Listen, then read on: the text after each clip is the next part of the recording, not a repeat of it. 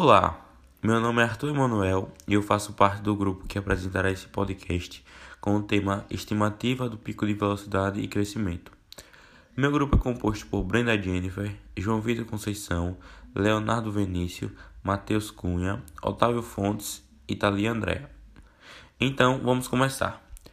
Inicialmente, precisamos entender um pouco sobre a maturação biológica, que é um processo de importantes alterações fisiológicas que se manifestam de forma mais intensa durante a adolescência e o tempo da sua ocorrência depende do sexo e do estágio maturacional. Em consequência disso, as diferenças de performance motora nas comparações entre sujeitos de maturação adiantada, normal ou atrasada torna necessária a classificação maturacional no contexto esportivo ou nas pesquisas realizadas com crianças e adolescentes. Olá, eu sou Leonardo e darei continuidade ao assunto.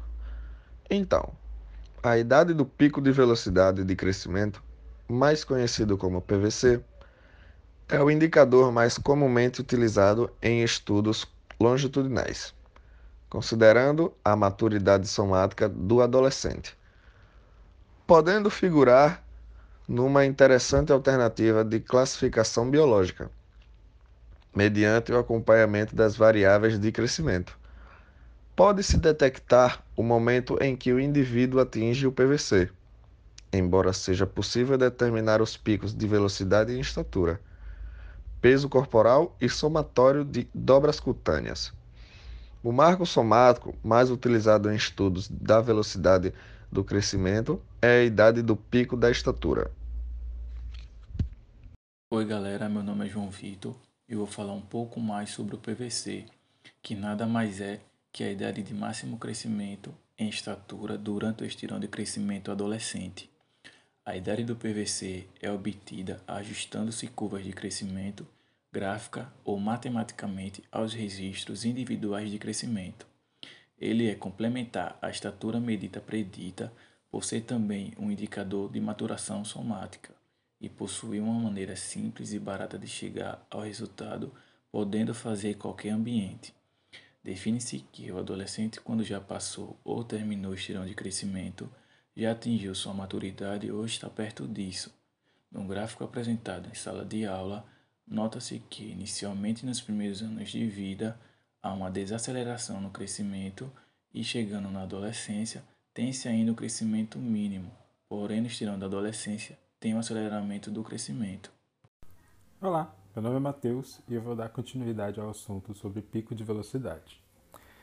As meninas geralmente têm um estirão antes que os meninos, aproximadamente dois anos antes. Claro que isso pode variar, é, o pico de velocidade de crescimento, geralmente, nas garotas, ocorre entre 11 e 12 anos e entre os meninos entre 13 e 14 anos.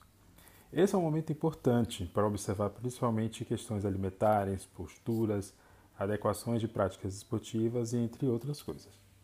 Há um cálculo que pode ser feito para estimar quando ocorrerá, ocorrerá esse pico de velocidade de crescimento em estatura, que ainda iremos falar com mais detalhes sobre esse cálculo. Mas o que eu posso dizer agora é que o resultado desse cálculo ele pode estar tanto positivo quanto negativo, dentro de uma variação de mais 4 ou menos 4. Por exemplo, se o resultado for positivo, é, se for, por exemplo, mais 1, isso quer dizer que já passou, ou essa pessoa já passou pelo pico de crescimento há um ano atrás. Já se outro menino, é, a gente fizer o cálculo, ele dá um número de um resultado de menos 1, isso quer dizer que ele ainda passará daqui a um ano por esse estirão que quer dizer o pico de velocidade de crescimento. Olá, meu nome é Thalia e eu vou dar um exemplo para demonstrar como se interpreta o resultado. Vamos lá. Um adolescente chamado João, de 15 anos, seu resultado deu mais 3.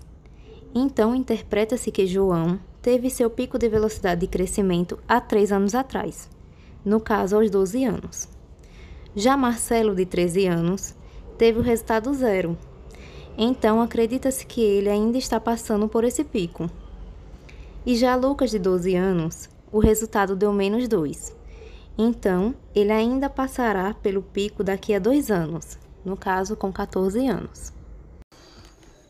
Olá, eu sou Otávio e falarei a respeito do esporte no pico de velocidade de crescimento. É possível afirmar que esse cálculo é importante para o esporte, porque através dele pode-se definir quem tem chances de se desenvolver mais ou de ser mais apto para cada modalidade.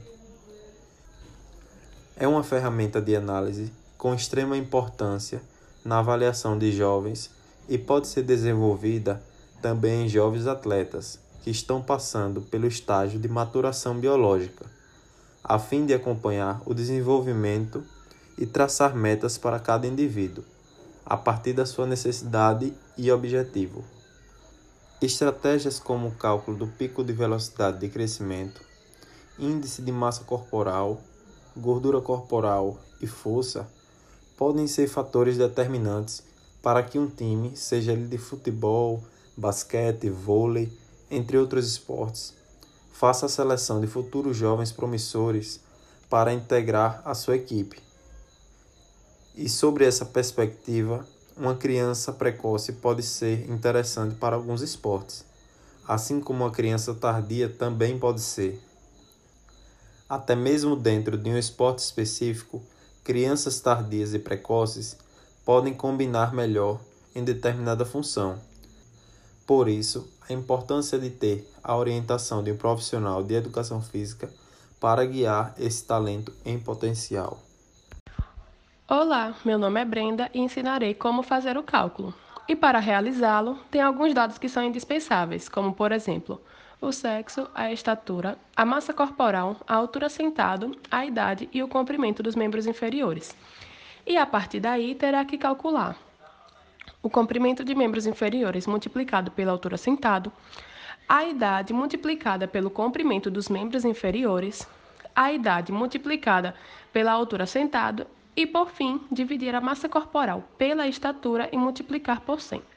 Após obter cada um desses valores, para chegar ao resultado do pico de velocidade de crescimento feminino, é preciso aplicar na fórmula que será menos 9,376 somado a 0,00018882 multiplicado pela interação entre o comprimento dos membros inferiores com a altura sentado, somado a 0,0022 multiplicado pela interação entre a idade e o comprimento dos membros inferiores, mais 0,005841 multiplicado pela interação entre a idade e a altura sentado, menos 0,002658 multiplicado pela interação entre a idade e a massa corporal, somado a 0,07693 multiplicado pela divisão da massa corporal pela estatura e multiplicado por 100.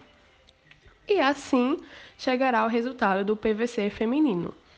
O cálculo do masculino é parecido, só muda alguns valores, que será a fórmula menos 9,236 somado a 0,000278 multiplicado pela interação entre o comprimento dos membros inferiores com a altura sentado, mais menos 0,001663 multiplicado pela interação entre a idade e o comprimento dos membros inferiores mais 0,007216 multiplicado pela interação entre a idade e a altura sentado, somado a 0,02292 multiplicado pela divisão da massa corporal pela estatura e multiplicado por 100. E assim chegará ao resultado do PVC masculino. Esse foi o nosso podcast que falou um pouco sobre a importância do pico de velocidade de crescimento para esporte, o seu conceito e como fazer o cálculo. Nosso grupo agradece a atenção.